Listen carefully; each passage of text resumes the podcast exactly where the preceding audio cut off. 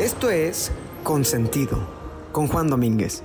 Reflexiones sobre nuestra realidad personal, laboral y organizacional. Humanismo puesto en práctica con pragmatismo. Únete a la conversación.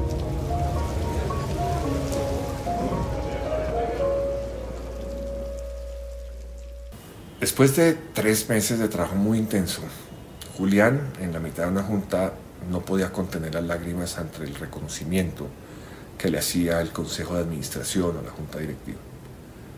Pero dos días después, llamó a su jefe a decirle que se encontraba incapacitado. Terminó cuatro días en el hospital. El jefe, con algo de preocupación, le comentó a la directora general sobre esta circunstancia.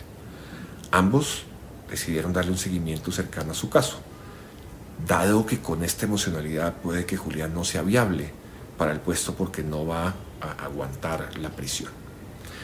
Y esta desafortunadamente no es una historia hipotética. Lo que les comparto hoy es un caso de la vida real.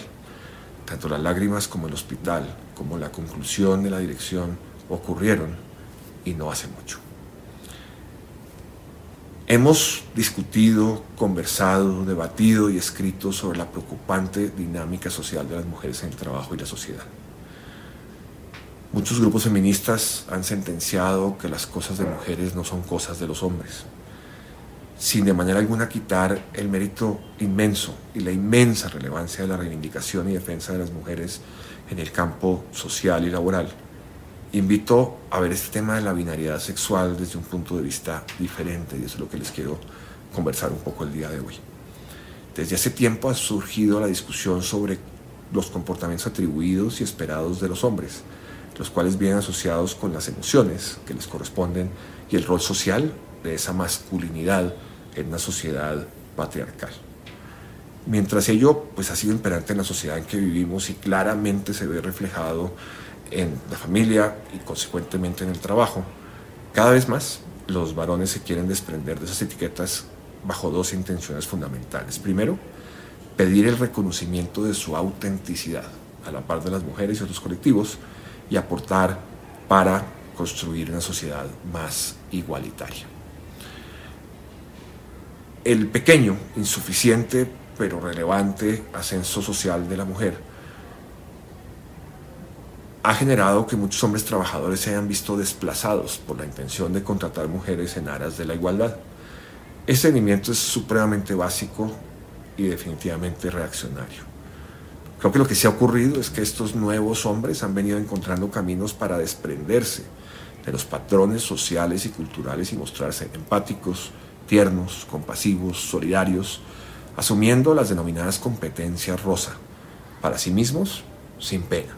Las competencias rosa, aquellas que han sido tradicionalmente atribuidas al género femenino.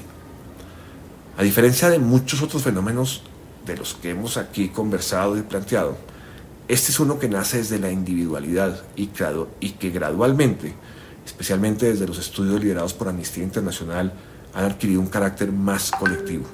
Y la nueva masculinidad ha nacido como una categoría y como un objeto de estudio. Para lograr un poco más de claridad sobre el lugar de donde venimos y del cual debemos salir, si una mujer llora ante la tristeza, brinca de la emoción, se conmueve con la ternura ante un bebé, se arregla más de la cuenta cuando cree que lo necesita, es auténticamente una mujer.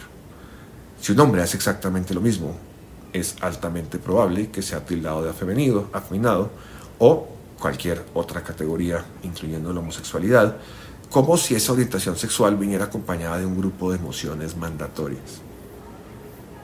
Por otra parte, al hombre por esa misma genitalidad se le endilgan con un criterio ovíparo una serie de comportamientos esperados, todos ellos vinculados a la fuerza, rudeza y protección. De alguna manera, el comportamiento esperado de los hombres es como el de los reyes, los caballeros de la Edad Media, los altos mandos del ejército. Y debemos entender que eso está muy arraigado y que existen sesgos muy profundos en nuestra sociedad que llevan historias como la que hemos comentado de Julián.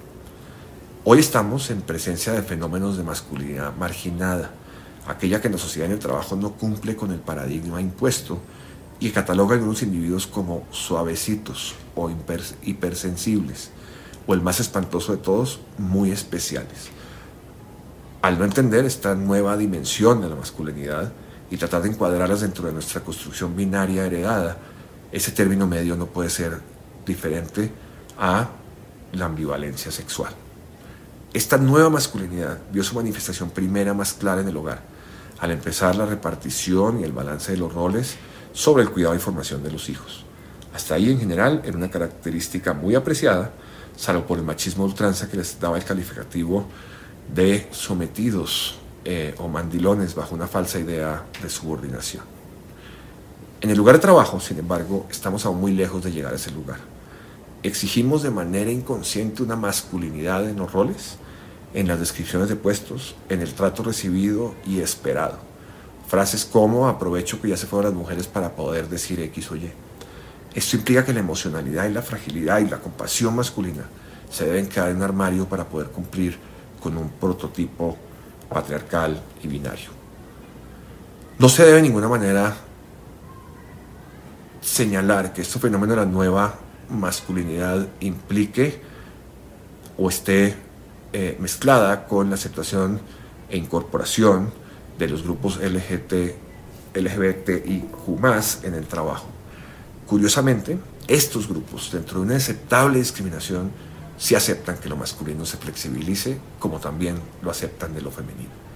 Si no eres parte de ese grupo y te permites una flexibilidad emocional, vienen modelos de discriminación respecto a los cuales hay una conciencia aún muy frágil. Curiosamente son las mujeres las que más esperan esa masculinidad tradicional y quienes rechazan la nueva. Según estudios de Amnistía Internacional y del francés Pierre Bourdieu, ello ocurre porque al tumbar la binaridad emocional del género, el hombre tiene derecho a algunas de las batallas que las mujeres han ganado. Esto me parece paradójico, por decirlo menos. Es un asunto que lleva apenas un par de décadas en estudio, pero que tenemos que empezar a entender y manejar en el ámbito empresarial, pero no bajo el concepto de diversidad, equidad o inclusión, puesto que no corresponde a una categoría.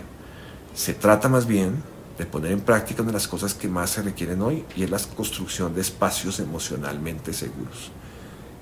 Esta es apenas una introducción a un debate que dará mucho de qué hablar y que romperá y solucionará mucha de la problemática de género en el lugar de trabajo entenderemos que la autenticidad de Julián es lo que debemos cuidar y aprovechar y es precisamente lo que no debemos estigmatizar y tachar.